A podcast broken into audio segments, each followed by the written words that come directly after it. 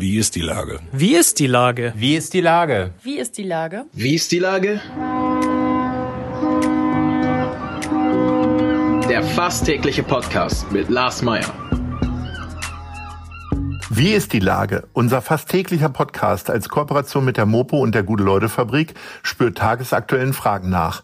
Macher, Musikerinnen, Models, Mütter und Politiker, genauso wie Schwestern, Schüler, Schneeschieber, Karnevalisten, Freiberufler oder Helfer, also prominente Lenker oder unbekannte Denker, kommen knapp 15 Minuten zu Wort. Die Auswahl ist rein subjektiv, aber immer spannend und überraschend. Mein Name ist Lars Meyer und ich rufe fast täglich gute Leute an. Unser Partner, der es diese Woche möglich macht, ist die BMW Niederlassung Hamburg. Die sind fünfmal für Sie da, auch in Ihrer Nähe. Telefonisch und per Chat unter www.bmw-hamburg.de. Herzlichen Dank. Heute befrage ich die Modedesignerin Marie Riechers. Ahoi Marie. Hallo Lars liebe Goldmarie, wie du dich auch nennst, oder dein Geschäft. Zurzeit läuft wieder Germany's Next Topmodel, habe ich mitbekommen, oh bei meinen jüngeren Mitarbeiterinnen. Eigentlich würden sich tausende Mode-Junkies jetzt bei der Fashion Week in Berlin treffen, aber nichts ist, wie es sonst ist. Wie ist denn die Lage in der Modebranche?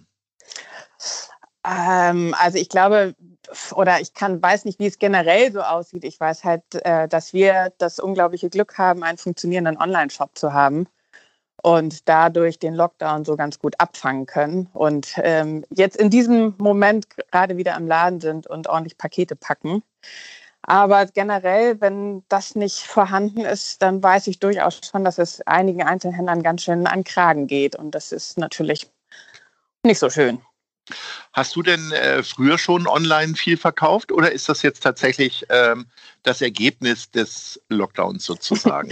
nee, es ist tatsächlich das Ergebnis des Lockdowns. Ich habe tatsächlich schon unglaublich lange einen Online-Shop und habe aber, äh, ich muss es leider so salopp sagen, ich habe seit dem ersten Lockdown mit der Instagram-Prostitution angefangen und das mhm. funktioniert ganz gut. Also ich äh, äh stelle jetzt jeden Tag ein Outfit vor und ähm, erzähle ein bisschen was. Und das Feedback ist, äh, ist wirklich äh, beachtlich. Das habe ich total unterschätzt. Jetzt ähm, hast du dich da ja so reingefuchst in diese ganze Online-Welt. Erklär doch mal unseren Zuhörerinnen und Hörern, was gehört denn zu einem guten Online-Shop? Was muss man denn so machen? Wo hast du das Gefühl, das hast du jetzt richtig gemacht? Also ich glaube, das, was ich als allerbestes oder was das allerbeste ist, dass ich jemanden an meiner Seite hat, der das richtig macht, weil ich, ich könnte das tatsächlich alles gar nicht so wirklich und ich bin auch gar nicht diejenige, die sich so wahnsinnig gerne vor der Kamera sieht und ich habe aber eine tolle Mitarbeiterin, Claudi, die äh, immer brav äh, die Kamera hält und mir dann am besten auch gar nicht zeigt, was dabei rauskommt. Okay. Und äh, der Online-Shop ist äh, möglicherweise ja so attraktiv gestaltet, dass die Leute sagen, okay, ich gehe jetzt nicht zu den großen Moderiesen, sondern ich gehe zur Goldmarie. Was ist denn genau. da so das Persönliche oder Typische? Naja, ich würde einfach Goldmarie, also ich, um mich gibt es ja schon relativ lange. Also der, mhm. die, die Marke gibt es seit 2002, den Laden gibt es seit 2005 und ich denke schon, dass der ein oder andere Hamburger auch schon mal durchs Karoviertel geschlendert ist und äh, weiß, wo der Laden ist.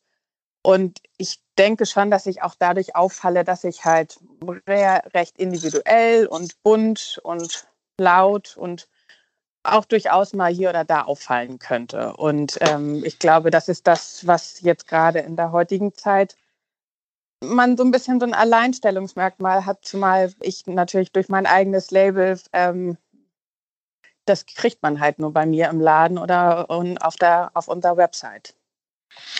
Äh, bei den großen Streaming-Diensten und auch an anderen Stellen, manchmal auch so bei, äh, ich sag mal, früher bei CD- und Plattenkritiken stand dann immer bei für Hörerinnen von. Also Kunden, die diese Platte mögen, mögen auch diese und jene Platten. Wie wäre das denn, wo würdest du dich denn jetzt so mit bekannten Markennamen, die mir was sagen, äh, irgendwie einordnen?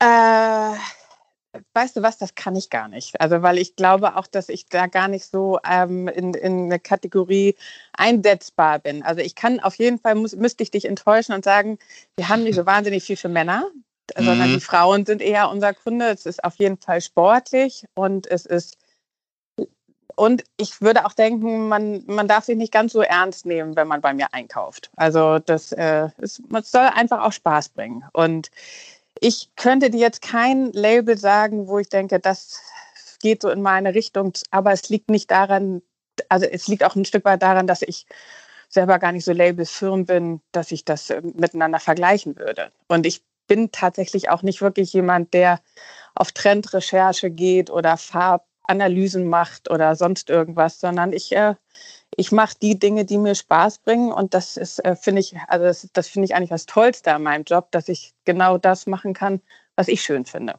Und ich habe das Wo Glück, holst du denn die Inspiration her? Also viele Modedesigner äh, streifen dann ja so auf der Straße rum und gucken, was hier so geht oder reisen in andere Länder. Das geht ja jetzt gerade alles nicht. Äh, äh, schaust du auf anderen Instagram-Accounts oder? Ähm, ja, aber tatsächlich äh, wenig. Also eigentlich ist es, ist, ist es schon die Straße in allererster Linie. Momentan ist sie natürlich sehr leer, die Straße. Aber irgendwie ist es ein stetiger Prozess. Man geht durch die Gegend und sieht irgendwas und einem fällt irgendwas ein. Also das, ich würde denken, dass das fällt einem so zu und äh, mal mehr und mal weniger. Aber ich habe das Glück, dass ich da auf jeden Fall ziemlich viele Kap äh, Ressourcen habe, sozusagen. Ist es denn so, dass äh, der um Umsatz beim Online jetzt so ein bisschen das aufwiegt oder ist es jetzt doch eher so von der Hand in den Mund und du bist auch froh, wenn der Laden wieder aufmacht? Ach, ich äh, mag es gar nicht laut aussprechen, aber für mich ist Doch, es auch so ja. in Ordnung. Okay. Nein, weil, weil, ich möchte, würde natürlich gerne auch, dass der Laden, ich möchte auch mal gerne wieder ein paar Menschen um mich herum haben. Also ich finde es auch schön, wenn der Laden mal wieder auf hat, aber ähm, rein wirtschaftlich gesehen macht es tatsächlich gerade glücklicherweise toi toi toi, ich muss mal kurz auf Holz klopfen. So, jetzt geht's mhm. weiter. Ähm, es ist alles, äh, alles, alles fein. Ähm, ja. Ich habe, glaube ich, auch. Achso, entschuldige bitte, ja? Nö, alles gut. Aber wenn du jetzt, ähm, ich sag mal, du bist in der, im Karo-Viertel, bist da ja auch im Grunde eine feste Marke sozusagen. Bist ja schon, äh, wenn ich jetzt richtig gerechnet habe, 16 Jahre unterwegs, wie du vorhin erzählt hast. Ähm, denkt man dann trotzdem nochmal darüber nach? Naja, ach, dann können wir den Laden auch sein lassen? Oder nee, denkt man eher nee, darüber nee. nach, jetzt muss ich auch mal in andere Städte mit dem Laden? Nee, das haben wir tatsächlich auch alle schon mal gehabt. Ich hatte auch einen Vertrieb, ich hatte auch einen anderen Laden. Also ich oder einen zweiten Laden, aber das ist so, wie es ist, super. Ich habe unterm Laden mein kleines Atelier. Es ist wie so ein kleiner Mäusebau. Man kann an allen Ecken reingehen und überall wieder rauskommen. Und äh, das ist einfach dieses Haus, diese, diese, dieser Laden, dieses, diese Werkstatt.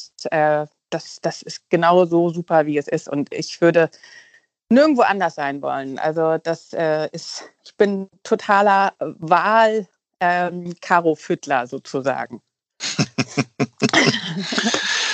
ähm, jetzt ist es so, dass du äh, nicht nur damit äh, Schlagzeilen machst, sozusagen, dass du da recht erfolgreich online-mäßig bist, sondern du setzt dich auch noch für viele andere Geschichten ein. Erzähl mal. Da habe ich das Stichwort Moria gelesen, was ich ganz toll fand.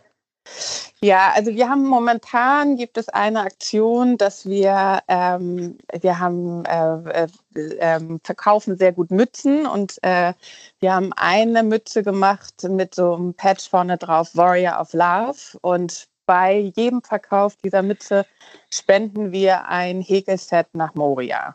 Und in diesem Häkelset ist halt so eine kleine Häkelanleitung drin, dann sind da drei Knäule Wolle drin und eine Häkelnadel, die auch gleichermaßen als Nähnadel verwenden äh, kann.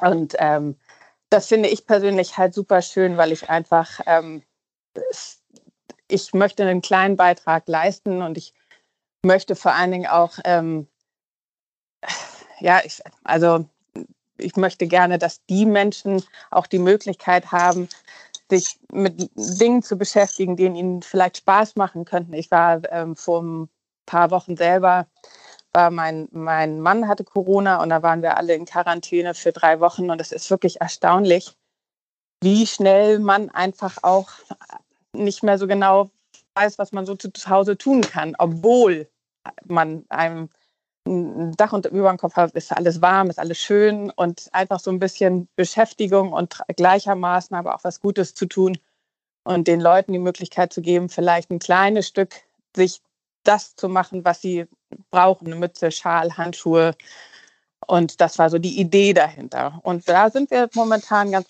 erfolgreich. Wir haben jetzt mit der Organis ähm, Organisation Leave No One Behind die Häkelsets schon ordentlich was verschickt und hoffen natürlich, dass das noch, auch noch weitergeht. Du hast gerade erwähnt, dass dein Mann äh, an Corona sich infiziert hat.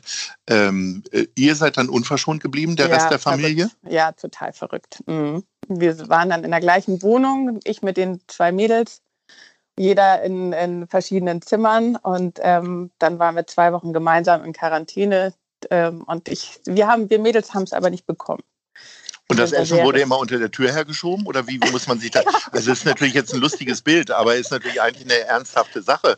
Wie geht man denn jetzt damit um? Also, dass man seinen Liebsten quasi eigentlich dann so gar nicht äh, umarmen kann und so weiter, weil man ja selber Angst hat, das Naja, wir sind seit bekommen, 20 ne? Jahren zusammen, da ist, ist mhm. das nicht so schlimm. Da umarmt man sich nicht mehr täglich. Okay. Ja. nein, nein, es war tatsächlich, also es war, ähm, äh, ich, ich habe es tatsächlich, also wir haben es die ersten Tage, als wir es nicht wussten, haben waren wir natürlich ganz nah beieinander und ich hatte so ein bisschen das Gefühl, ich werde es jetzt eh nicht mehr bekommen, wenn ich es nicht jetzt schon vorher bekommen habe. Und dann haben wir halt uns distanziert, aber ähm, es ging. Und ich, ich keine Ahnung, warum wir Mädels das nicht bekommen haben. Und dann haben wir ein bisschen in der Wohnung Abstand gehalten und sind, wenn der eine rechts rum um den Tisch gegangen ist, der andere ist links rumgegangen. So war es ungefähr. Ich komme ja in diesen Tagen nicht umhin, Eltern zu fragen, wie sie das mit dem Homeschooling machen. Da du jetzt oh. gesagt hast, dass du zwei Mädels hast, erzähl mal, was sind denn die großen Herausforderungen? Vielleicht magst du das Alter sagen, weil das ist, glaube ich, auch immer Fünf sehr entscheidend. Oh, Fünf ja, und sieben, okay. ja. Naja, also bei der Siebenjährigen, die ist in der ersten Klasse, ähm, da ist es auf der einen Seite so, dass ich wirklich einen Hut davor ziehe, was die kleinen Pöks in der ersten Klasse dann doch alle schon lernen. Mhm. Das dachte ich so am Anfang, ach, das mache ich mal eben so mit. Das ist, ist dann doch gar nicht so mal eben, weil es natürlich auch sehr, man sehr die Weichen darstellt, inwieweit man sein Kind das supportet oder nicht. Und mhm. die kleinere, die ist ja in der Kita, da fällt nun kein Homeschooling an. Also es ist, äh, ist auf jeden Fall eine Herausforderung, gar keine Frage. Aber es geht irgendwie alles. Und dadurch, dass ich ja nun auch nicht im Laden sein muss, sondern mir die Zeit ein bisschen anders einteilen kann, wann ich meine Pakete packe sozusagen, ähm, kriegen wir das ganz gut hin. Wir haben aber auch das unglaubliche Glück, was wirklich das Tollste eigentlich ist, dass wir ein ähm, Kindermädchen haben, die uns sehr, sehr gut supportet und die tatsächlich auch ein ganzes Stück vom Homeschooling übernimmt. Finde ich gut, dass du das nochmal erwähnst, irgendwie, das, ähm, weil es ist ja ganz häufig so, dass andere da auch nochmal unterstützend sind. Das, vielen Dank nochmal an alle Kindermädchen, die ja, vor allen Dingen auch die Leute, die Kindermädchen haben oder Unterstützung aus der Familie erfahren. Ne? Ja, ja, also meine kleine Tochter hat auch schon gesagt, sie möchte später nicht Mama werden, sondern Kindermädchen. Weil dann ist es nicht immer so anstrengend, dass man jeden Tag die Kinder um sich rum hat. Es würde ja auch reichen, ein paar Mal die Woche. Ja. Liebe Marie, ich wünsche dir äh, auf jeden Fall, dass der Laden bald wieder aufmacht und dann komme ich mal reingestöbert und gucke mir die wenigen Dinge an, die für äh, die du für Herren äh, bereithältst. Ja, sehr gerne. Darauf und ansonsten bedanke ich mich, ja unbedingt, ich bin ja nicht so weit weg. Äh, unbedingt äh, reden wir irgendwann später wieder, wenn der Laden aufhat unter neuen Bedingungen und insofern freue ich mich sehr und sage Ahoi. Ahoi, ahoi. Tschüss. Tschüss. Dieser Podcast ist eine Produktion der Gute-Leute-Fabrik und der Hamburger Morgenpost.